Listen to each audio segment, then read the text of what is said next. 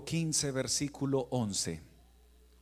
Quiero saludar a todos los hermanos presentes en esta mañana en el nombre del Señor y brindarles un fuerte abrazo a la presencia de Dios, a todas las personas que se conectan con nosotros a través de los medios digitales, YouTube, Facebook y otros más. Bienvenidos también a la presencia del Señor. Nos gozamos de que estén con nosotros domingo tras domingo, haciendo parte de la iglesia, dando la gloria a nuestro Dios y recibiendo la palabra del Señor. Gracias por estar siempre ahí. Amén. San Juan capítulo 15, versículo 11. Juntos, por favor, abra su Biblia y recibamos esta preciosa palabra con la ayuda del Señor en San Juan 15, 11. Cuando estén ubicados, vamos juntos a leer y dice la palabra de Dios, leamos todos, estas cosas os he hablado para que mi gozo esté en vosotros y vuestro gozo sea cumplido. Amén. Amén. ¿Cómo vivir en la paz de Dios? Diga conmigo, por favor, ¿cómo vivir en la paz de Dios? Tenga la amabilidad de sentarse brindándole la gloria a Dios. Una de las necesidades más grandes que tienen los seres humanos es vivir en paz. En la paz de Dios. Pero esto es imposible sin la presencia de Dios. No se puede vivir en paz sin tener a Jesucristo dentro del corazón y del alma. Debido a que muchas personas entonces se dejan perturbar y estorbar su paz por el entorno donde se encuentran y por el ambiente que los rodea, eso les afecta en gran manera a muchas personas sus niveles de estrés, a otros preocupaciones, a otros angustias, a otros los diferentes compromisos que puedan tener familiares o económicos y es determinante que la persona pueda tener un encuentro con el verdadero Dios que es el Dios de paz. Hay otro tipo de personas que no les afecta su entorno ni el ambiente donde se encuentran, pero sí están afectados internamente porque han cometido errores, porque han hecho daño o les han hecho daño a ellos. Y aunque no les afecta el ambiente y el entorno, ellos internamente no sienten paz consigo mismos. No se han podido perdonar algunos a sí mismos aunque Dios ya perdonó a algunos, ellos todavía no lo logran. Podríamos entonces preguntar en esta mañana, ¿será solamente una ideología lingüística, poética, religiosa de que existe la completa paz? ¿O verdaderamente Dios dice en su palabra de que podemos adquirir la verdadera paz, la completa paz? Y qué bueno poder en esta mañana meditar Isaías capítulo 26, verso 3. Dios dice que Él, tú guardarás en completa paz aquel cuyo pensamiento en ti persevera porque en ti ha confiado. ¿Puede vivir una persona totalmente en paz? Sí, Totalmente sí, solo con la presencia de Dios y la ayuda de Dios, dirigiendo su corazón, su vida, sus pasos, su hogar y todo lo que emprenda. Alabado sea el Señor. En la medida que te acercas a Dios, comienzas a experimentar esa paz gloriosa. Permíteme y te regalo esta preciosa palabra. Primera de Pedro capítulo 1, verso 8 dice, a quien amáis sin haberle visto. Creo que aquí hay muchos de los que le amamos sin haberlo visto. En quien creéis, aunque ahora no lo veáis, os alegréis con sumo gozo o con gozo inefable y glorioso. Atención, Dios no te creó para que vivas afligido. Dios no te creó para que vivas angustiado, Dios no te creó para que vivas deprimido, Dios no te creó para que vivas triste, Dios no te creó para que vivas cabizbajo, Dios no te creó para que te encierres en la burbuja de la soledad, de la tristeza y del sufrimiento. Ese no fue el propósito de Dios para tu vida. Cuando Dios consideró que tú debías nacer, fue Él el que autorizó ese nacimiento desde el vientre de tu madre, no para que vinieras a sufrir al mundo, sino para que vinieras a alegrarte y a disfrutar la vida que solamente se puede encontrar en la presencia del Señor, en la cual podemos encontrar lo que no podemos encontrar en ningún otro lugar. El Salmo 16, versículo 11 dice algo tan precioso. Dice la escritura que el Señor nos mostrará la senda de la vida. En tu presencia hay plenitud de gozo. ¿Se puede vivir plenamente feliz? ¿Cuántas personas dicen, mm, ese negocio no me suena muy bien? Porque es que pinta tan bonito y no hay felicidad completa, dicen muchos. Permítame decirle que en Dios si hay felicidad completa y más que felicidad está el gozo completo. En su presencia hay plenitud de gozo y delicias a su diestra para siempre. Hermano, disfrute esas delicias en su presencia. Bríndele la gloria y la honra en esta preciosa mañana. Él está en este lugar. Él es real. Alabado sea el Señor. ¿Cuántos quisieran vivir en la paz del Señor? Hermano, permítame y le regalo dos elementos que encontré en la palabra de Dios para que usted viva en paz. Porque hay cristianos, creyentes de años, y por fuera se ven muy cristianos, pero por dentro viven, no viven en paz. Su matrimonio no vive en paz. Su relación con sus hijos no viven en paz laboralmente en su trabajo, no tienen paz. Hay hijos que no tienen la facilidad de llamar a, a su mamá, a su papá, porque no hay paz entre ellos. Pero permítame entregarle dos elementos gloriosos para que usted pueda vivir en paz. Filipenses capítulo 4, versículo 4 dice la palabra de Dios a través del apóstol Pablo, regocijaos en el Señor, otra vez digo, regocijaos. El primer elemento que usted necesita para vivir en paz es regocijarse.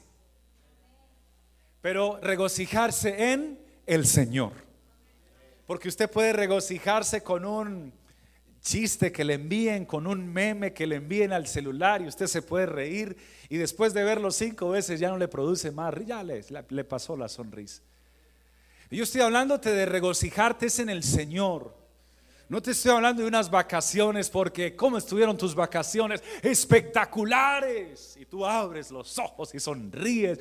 Y conocí una playa y estuve en tal lugar y me encantó esto y lo otro. Pero pasan los días después de las vacaciones y ¿cómo está tu corazón? No, ya pasó. Sí, todo muy lindo, pero ya. Es que todos los momentos de alegría que te puede brindar el mundo o tus propias experiencias humanas, queridos y queridas, son temporales, son pasajeros, son efímeros. Pero el gozo que Dios te entrega cuando tú te regocijas en Él es permanente, es duradero. Es más, puedo decirte que es eterno. Alabado sea el Señor. Por eso es de suma importancia que la iglesia se regocije en el Señor. Hermano, alégrese en el Señor. Hermano, disfrute la vida en Dios. Disfrútela más que el plato favorito que agrada a su paladar y que se lo sirven en el punto de cocción exacto, con los condimentos exactos, con, como, lo, como te encanta que tú dices, no le pongo ni le quito nada a este plato, está perfecto. Disfruta la presencia de Dios aún más que tu plato favorito, que las vacaciones esperadas, que la ropa que querías comprar, que el carro con el que soñaste, que la casa que siempre quisiste. Disfruta esta presencia maravillosa. Es única. Es incomparable. Es inigual. Está en este lugar. No necesitas esperar que se termine esta predicación para disfrutarla. La puedes disfrutar desde ahora. Y aun cuando finalice la enseñanza, la sigues síguela disfrutando. Y mañana que vayas a tus días de labores, síguela disfrutando. Y si tu jefe te habló mal y te, te gritó, no te amargues. Él tiene problemas y por eso te trató mal. Tú sigue disfrutando la presencia de Dios que está contigo. Y si tu esposa amaneció eh, con una situación hormonal y te trató fuerte, tú sigue disfrutando la presencia de Dios y no te dañes el día. Y si fue al contrario, tu esposo el que amaneció mal geniado y no te hizo buen rostro, sigue disfrutando la presencia de Dios cada día. Pues la palabra dice, regocijaos en el Señor, no cuando venimos al servicio, iglesia del Señor, regocijaos en el Señor siempre. Otra vez digo, regocijaos en el Señor. ¿Alguien se regocija conmigo en la presencia de Dios? Puede usted abrir sus labios y darle la gloria y aplaudirle en esta hora.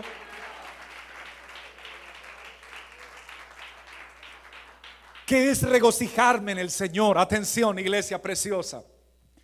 Regocijarme en el Señor es tener la convicción, diga conmigo, convicción, la seguridad, la certeza de que la presencia de Dios está conmigo y en mí, sosteniéndome en cada momento de la vida. Él está ahí. Y cuando yo estoy consciente que su presencia me sostiene, me guía, me bendice, me guarda, me protege, me, me direcciona, entonces eso no me produce a mí tristeza, no me produce a mí eh, desolación, me produce a mí desesperanza.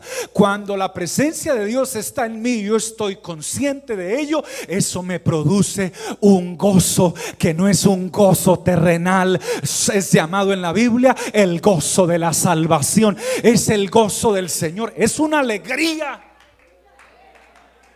Es un regocijo, es una, es una, es una expresión de libertad, es una sonrisa, ¿Cuántos no te han preguntado? Bueno, no sé si te haya pasado, pero muchas personas me preguntan, ¿y, por qué usted se ve tan feliz? ¿Y cuál es su respuesta? Porque ya no vivo yo, porque ahora Cristo vive en mí, porque Él ha cambiado mi pasado, mi oscuro y terrible pasado lo cambió se olvidó de él, lo sepultó en lo profundo de la mar, me dio un nuevo presente y una nueva esperanza, cambió mi vocabulario, mi vocabulario de maldición por vocabulario de bendición, cambió las canciones que daba en honor a tantas cosas por canciones en honor a la gloria y honra del Dios que me salvó y me perdonó. Si hay uno regocijado conmigo, alabe la presencia del Señor en esta hora. Oh, gloria a Dios. ¿Qué es regocijarme en el Señor? Atención, niños y hermanos. Regocijarme en el Señor es tener la seguridad de que cada vez que necesito a mi Señor, no tengo que sacar una cita para que Él me atienda. No tengo que buscar un intermediario para que esa persona me colabore para hablar con el patrón de patrones, que es nuestro Dios. No tengo que eh, esperar que se llegue un día para que Él me pueda recibir. Eh, regocijarme es tener la convicción y la seguridad de que Él me escucha en el momento que más lo necesito, en el instante cuando más lo anhelo. Ahí está Él. No necesito pagarle a nadie. No necesito consignar nada. No necesito eh, eh, llenar una forma o una aplicación. No. Cercano está el Señor a todos los que le invocan, a los que le invocan de, de veras. No está lejos, está cerca. Eso es regocijarme en el Señor. El asunto es que a muchos cristianos solamente les enseñaron que Dios estaba en la iglesia y por eso cuando están en la casa viven mal.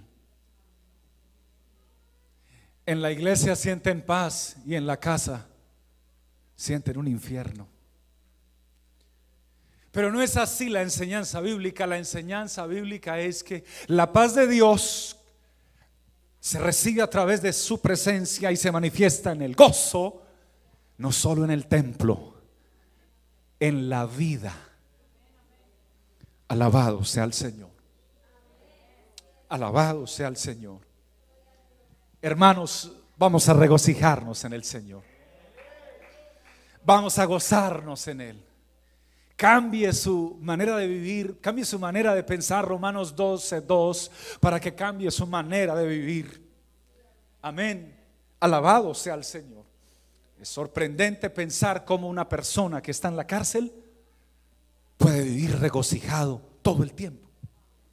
Presénteme a una persona que esté en la cárcel y que viva regocijado todo el tiempo. Por favor, sea tan amable. Y alguien puede decir, pero ¿cómo? Si el, que está en la cárcel está privado de la libertad, no tiene la facilidad de abrazar a su esposa, a sus hijos o a su papá o a su mamá, eh, de, sonreír, de ir a un parque, de ver la belleza de las flores, de comerse un helado, de comerse un plato favorito, de ir con los amigos a jugar algún deporte, básquetbol, golf, no sé. ¿Cómo es posible que alguien que esté en la cárcel se pueda regocijar, pero este varón que escribió en Filipenses capítulo 4, versículo 4, estaba en la cárcel, en la cárcel de Éfeso cuando escribió, regocijaos en el Señor siempre. O sea que aunque él estaba en la cárcel y estaba en la prisión, privado de la libertad, él, él vivía regocijado y gozándose, porque los hombres pueden impedirte a ti la libertad física, pero ningún hombre podrá impedirte la libertad espiritual que solamente puede dar el Señor Todopoderoso. Porque si el Hijo os libertare, seréis verdaderamente libres. Uno libre que le dé la gloria al Señor. Hágame un favor, querida dama, usted que tiene tan buena memoria, las damas tienen mejores, mejor memoria que los varones. Está comprobado científicamente que el 97% de las damas se acuerdan más de las cosas de los varones, aunque hay un pequeño porcentaje de varones que tienen mejor memoria que las damas. El que mejor memoria tenga en su hogar, por favor, cuando vea a un familiar suyo triste, aburrido, desconsolado, sin deseos de continuar y de seguir, acérquele y recuérdele Filipenses 4:4. Póngale la mano en el hombro con amor y dígale, el Señor te manda decir que un hombre que estuvo en la cárcel dijo, regocijaos en el Señor siempre. Otra vez digo, regocijaos en el Señor. Levántate porque Dios está contigo. No vas a quedar aquí para siempre. Dios está de tu lado. El Dios Todopoderoso te abrirá camino y proveerá para lo que tú y yo estamos necesitando. Alguien que lo crea, que grite gloria a Dios.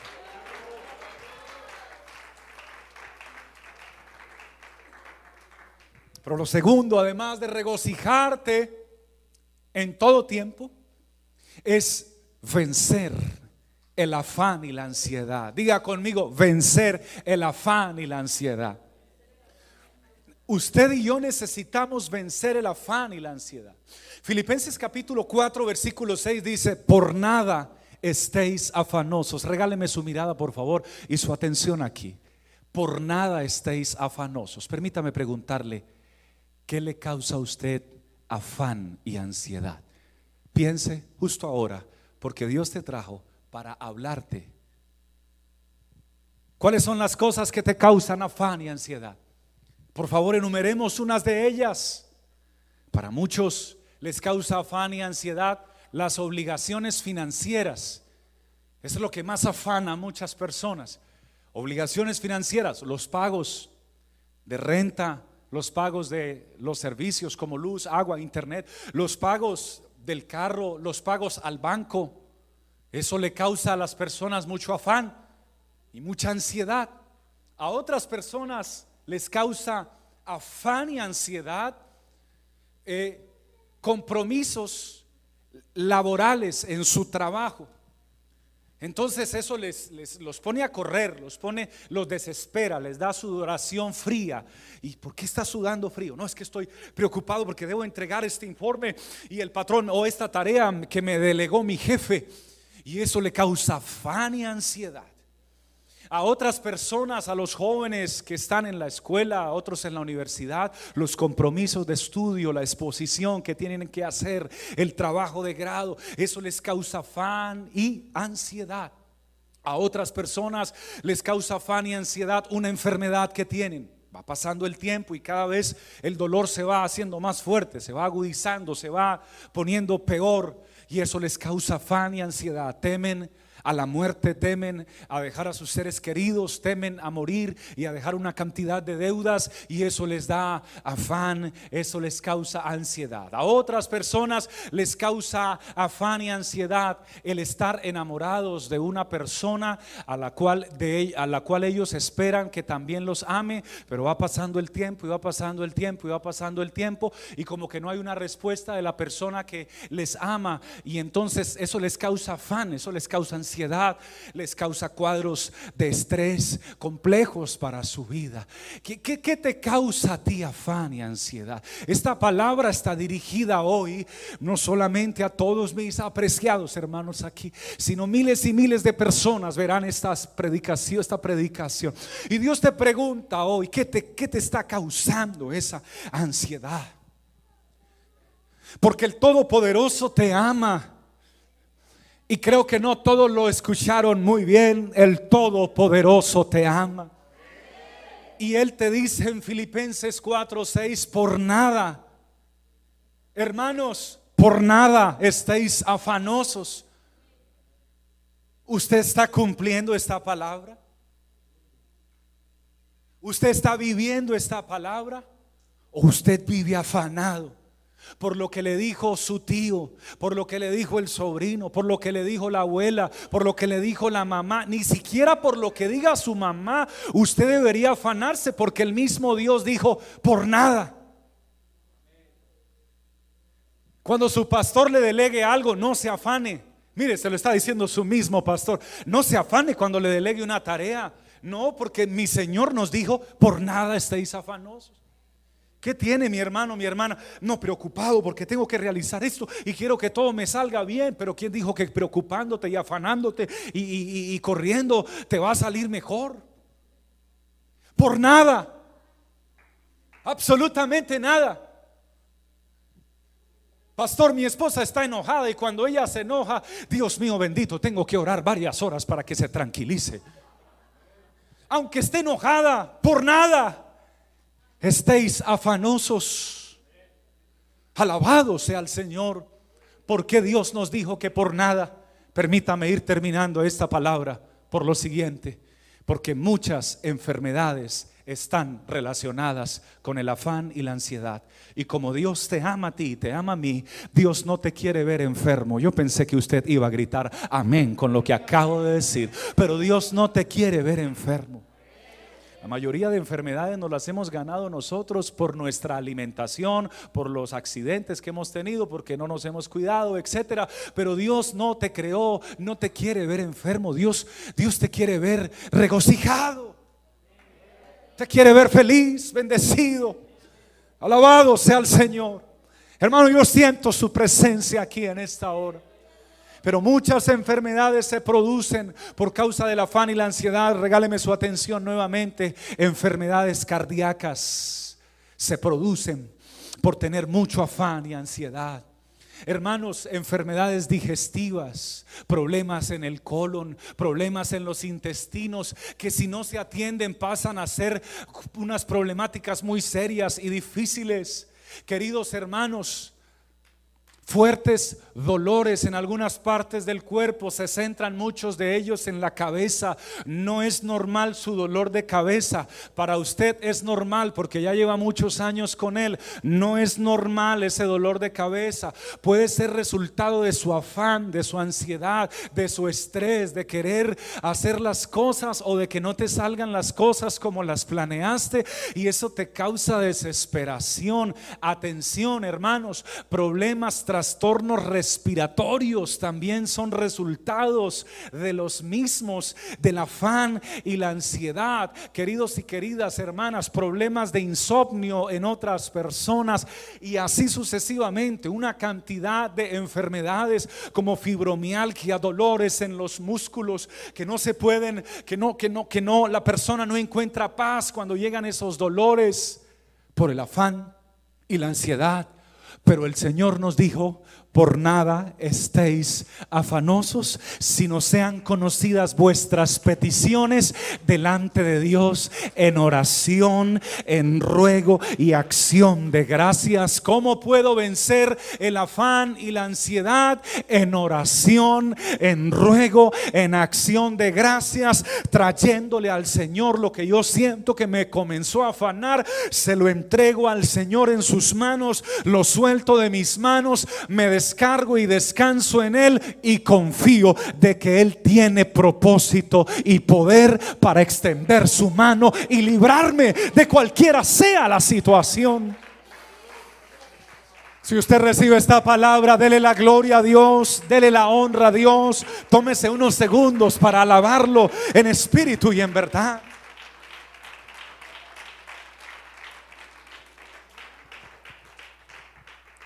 Y en el verso 7 del capítulo 4 de Filipenses dice algo que no lo van a entender todas las personas, pero creo que usted lo va a poder entender. Y la paz de Dios, que sobrepasa todo entendimiento, óigalo.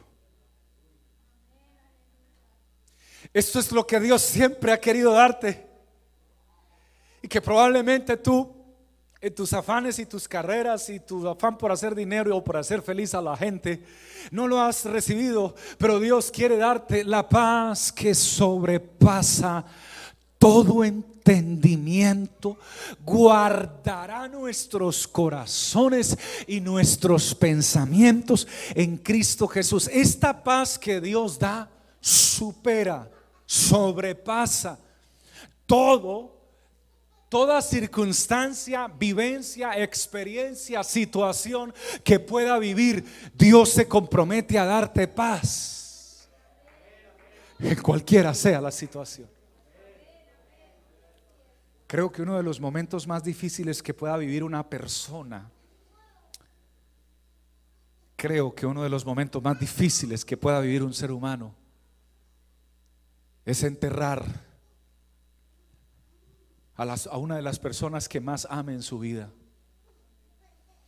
Y tuve la experiencia de sepultar a una de las personas que más he amado en mi vida, a mi padre. Hermanos, qué experiencia tan fuerte, tan dolorosa, tan dura. Saber que hace unos días lo se estaba moviendo, hablando y sonriendo y abrazando, pero ahora está metido en un cofre frío, pálido, sin vida. Y que no vamos a poderlo ver más físicamente. Qué experiencia tan fuerte. Pero sabe que aunque sea la experiencia más difícil y más fuerte que tú puedas vivir, la paz de Dios sobrepasa todo entendimiento. Aunque mi padre estaba allí sepultado y veía a mi madre llorando desconsolada, a mis hermanas llorando desconsoladas, a, hermanos de la iglesia llorando junto con nosotros, en momentos y cuando recordaba a mi Señor, era en ese preciso instante, cuando yo sentía su presencia y su presencia me traía regocijo y me daba paz en medio de ese difícil momento que yo estaba viviendo, en medio de esa tormenta, Él me traía esa paz Yo sentía la paz de Dios, aunque mi padre estaba allí, tenía una esperanza y la esperanza fue que mi padre murió en Cristo Jesús, arrepentido, bautizado en su nombre y guardándose para él, esa esperanza me traía paz. Alguien puede tener hoy un diagnóstico de muerte un diagnóstico de enfermedad para muerte. Pero cuando tú le dices al Señor, Señor, necesito de la paz de la paz que sobrepasa todo entendimiento. Vas a poder, en medio del diagnóstico de muerte, poder sentir la paz de Dios y regocijarte en el Señor y recibir la fortaleza que solo viene de parte de Dios, el poder que solo viene de parte de Dios. Y si Él quiere darte la sanidad, la sanidad que solamente viene de parte de Dios, hoy doy testimonio de que Él sana las enfermedades y da nuevas oportunidades a los que tenían diagnósticos de muerte, porque yo era uno de ellos, pero hoy estoy aquí vivo de pie y no sé cuánto tiempo más, pero mientras viva, mi corazón se acelerará, ni mi voz se alzará para testificar que Él es el Dios que nos da una paz que sobrepasa todo entendimiento. Bríndele la gloria a Él en esta hora. Bríndele la honra a Él en esta, en esta mañana, hermanos. El Espíritu de Dios me dice que aquí hay alguien que necesita recibir la paz de Dios. El Espíritu de Dios me dice que aquí hay un hijo de Dios que no está viviendo regocijado, sino por momentos y luego por momento amargado. Hoy Dios te trajo para hablarte. Y permíteme terminarte en esta hora diciéndote que ese Dios de paz hoy puede cambiar el rumbo de la historia de tu vida para siempre. Me dio el Señor la oportunidad de pastorear a un joven que he apreciado muchísimo hace varios años ya. Y de un momento a otro me ingresa una llamada, su madre llorando desesperada. Pastor, ruego sus oraciones. Él cristiano, por supuesto. Su mamá, también una mujer de Dios. Pastor, ruego sus oraciones. Se acaban de llevar la policía se acaba de llevar preso para la, para la cárcel, se acaban de llevar y me dio pues el nombre de su hijo. Yo le dije, ¿por qué? ¿Qué pasó? ¿Qué ocurrió? No sabemos lo que ha ocurrido. Me desplazo junto con, me, me, desplazo y me voy con ella y nos comenzamos a averiguar qué es lo que ha pasado. Y ahora en la cárcel dicen, él está preso porque él es una de las 10 personas más buscadas en un país por delitos de asesinato, muerte, extorsión, robo y muchas cosas más. La mamá comenzó a llorar y dije, pero ¿cómo se le ocurre? Él es mi hijo. Yo puedo mostrarle fotos de toda la vida de él. Él, no, él es soltero, él vive conmigo. Él trabaja conmigo en la casa. Y entonces allá los señores le dijeron, utilice un abogado y esto se va a proceso con abogado. Usted no va a poder ver a su hijo quién sabe en cuántos años y fue condenado a más de, a más de 35 años en prisión. Comenzamos a orar y comenzamos a orar. ¿Qué pasó con este hombre? ¿Qué pasó con este joven? A los, a los meses me dejaron entrar a visitarlo y cuando fui a visitarlo le dije, ¿qué pasó contigo, varón? Cuéntame todo. Y me dice, no, pastor, yo soy el que siempre he sido. Yo no sé yo no sé empuñar un arma, yo no le he quitado la vida a nadie, yo no, yo no he hecho ningún daño. Pero lo que ocurre es que hay, lo que ocurre es que mi nombre y mi físico es idéntico al nombre de uno de los diez hombres más buscados en este país por asesinato, por robo, extorsión, porte ilegal de armas, drogas, etc. Y su, y su físico es idéntico al mío y su nombre es idéntico al mío. Y entonces han venido buscándolo hace mucho tiempo y me encontraron y ellos han creído que soy yo. Y como soy tan idéntico, pues aquí estoy. Yo les he explicado que no soy, que me saquen pruebas de ADN y esto o lo otro y dicen que llevan años buscándome y que ya me encontraron y que no van a creer a esa mentira. Hermanos míos, comenzamos a orar, pero lo que a mí me llamó la atención es esto. Ese joven era uno de los jóvenes más tímidos de la congregación. Uno lo saludaba y él lo saludaba y él miraba al suelo, era muy tímido. Mi hermano querido, Dios te bendiga, ¿cómo estás? Amén, pastor. Y bajaba su cabeza y ya no hablaba más.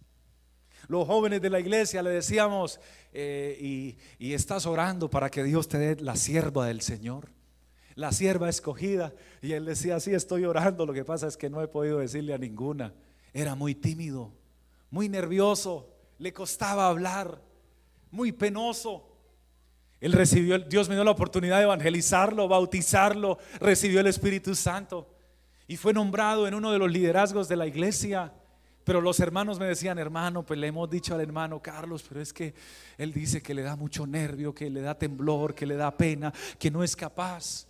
Y ese era él, el que no podía um, expresarse en público, el que le costaba por su timidez y sus cosas.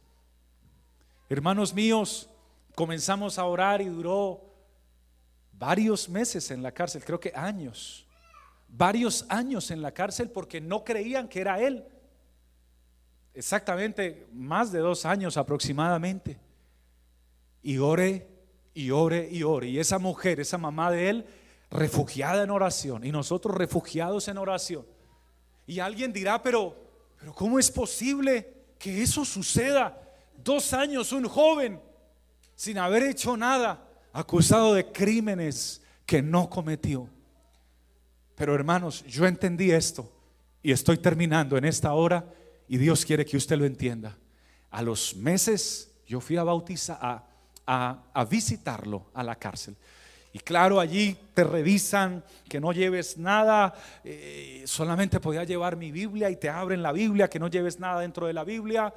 Cuando yo entro, hermanos, y comienzan una cantidad de presos, de prisioneros, comienzan a decir el nombre de él, a gritar el nombre del hermano y a decirle, Llegó el pastor, llegó tu pastor, llegó tu pastor. Y el otro, llegó tu pastor, llegó tu pastor. Y salió ese varón. Y cuando yo lo vi, no era el mismo. Sí era el mismo, pero Dios había hecho algo en él. Cuando yo lo vi, él me dice, mi pastor. Él no me miraba a los ojos ni me, ni me hacía charla porque era muy tímido.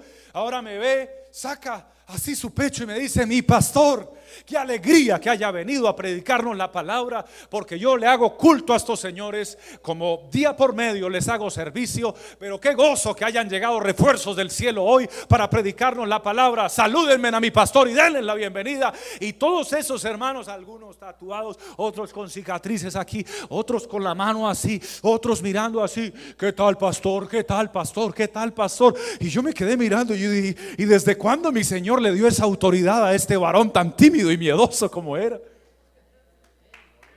Y dice, en cinco minutos comenzamos el servicio, organícenme las sillas y todo porque ya vamos a comenzar.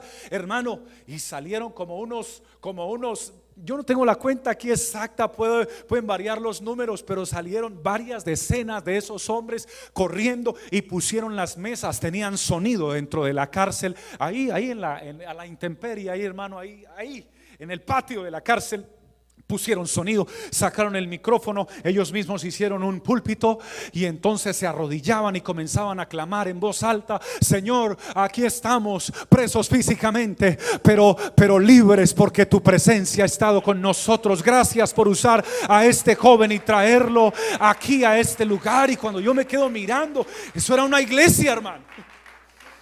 Estaba poderoso, todo estaba funcionando ahí. Ellos ofrendaban, diezmaban eh, daban sus primicias, todos allí. ¿Y de dónde? Bueno, la obra de Dios. Cuando yo veo que pasa el joven, pero hermano, con una autoridad que yo dije, este hombre, este, este sí será, sí este es. Parecía ahora un militar, pero un militar de Cristo. Y levantaba la voz y decía, y todos vamos a darle la gloria a Dios. Y todos esos presos decían, gloria a Dios, gloria a Dios, gloria a Dios, gloria a Dios. Y aplaudían. Wow, yo quedé sorprendido con eso que estaba pasando. Para mí es una bendición tenerlo aquí conmigo. Yo veo a mi pastor que está un poco asombrado. Es que el que llegó a esta prisión era uno, era un hombre que estaba eh, atemorizado, era un hombre que estaba lleno de miedos, era un hombre que estaba lleno de temores, era un hombre que le tenía miedo a un cuchillo. Pero Dios me trajo al lugar más peligroso que puede, donde puede uno estar encerrado y la paz de Dios que sobrepasa todo entendimiento me ha dado la confianza y la gracia gracia con estas personas. Muchos de esos presos fueron bautizados en el nombre de nuestro Señor. Prediqué ese día, se derramó el Espíritu Santo.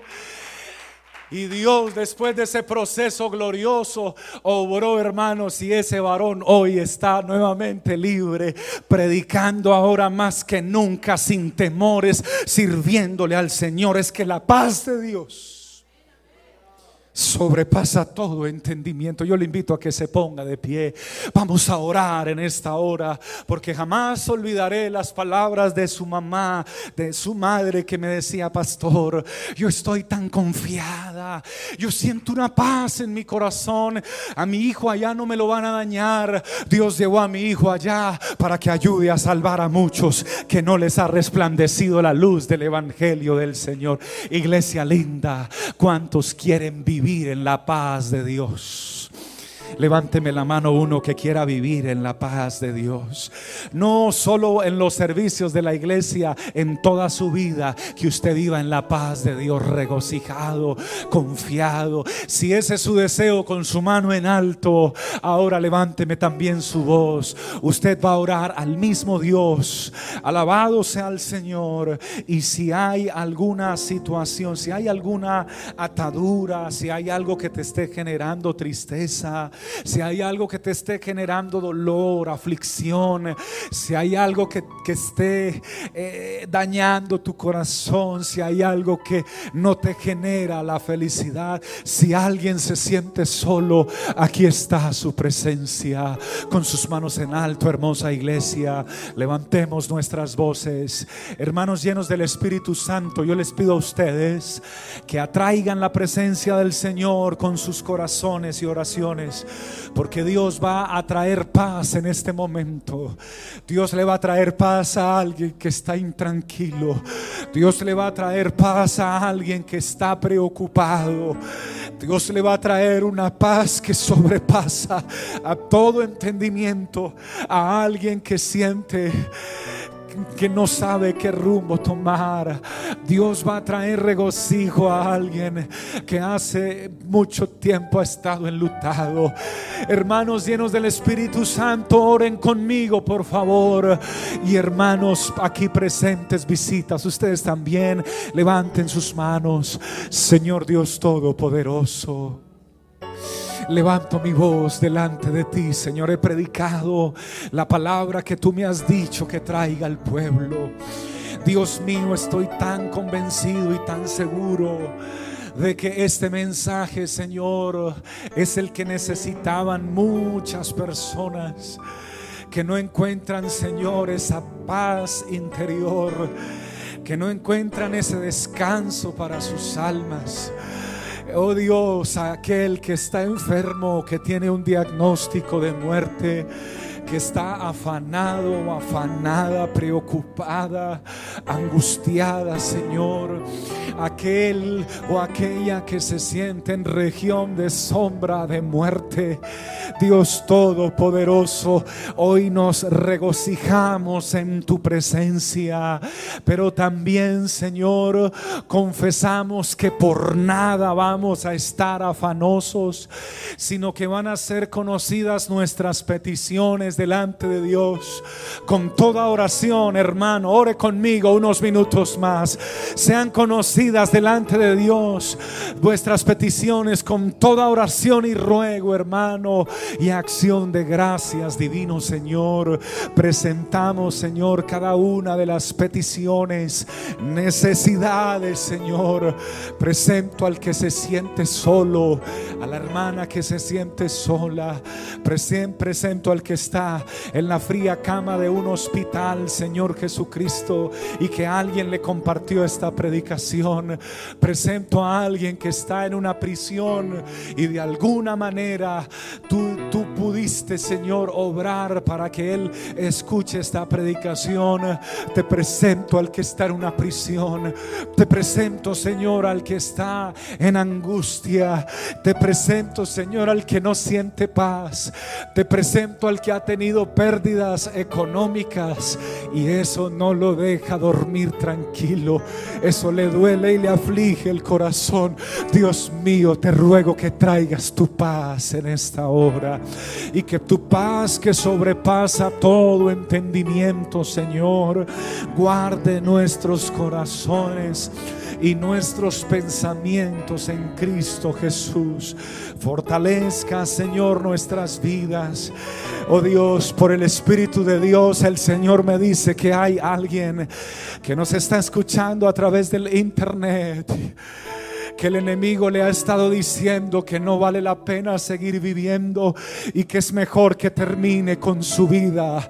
A ti que el enemigo te ha dicho esa palabra, hoy el Todopoderoso te habla directamente a ti y te dice que esas mentiras te llevarían solamente a la separación de Dios por la eternidad. Hoy Dios te dice una verdad, entrégame tu corazón, te dice Dios, entrégame tu vida yo tengo la paz que tanto necesitas. Tengo el amor que nadie te ha proporcionado. Y tengo la mano que nadie te ha extendido. No es lo que tus ojos ven. No es lo que tus planes han emitido. Es el propósito que tengo en tu vida. Hoy arrepiéntete querido y querida. Y deja que la presencia de Dios y que la paz de Dios entre en tu corazón. Reprendo todo pensamiento de muerte y todo ataque del enemigo que te lleve a quitarte la vida. Y te pido que recibas la vida. Jesucristo es la vida. Jesucristo es la verdad. Y Jesucristo es el camino que tú siempre has necesitado. En el nombre de Jesucristo nuestro Señor.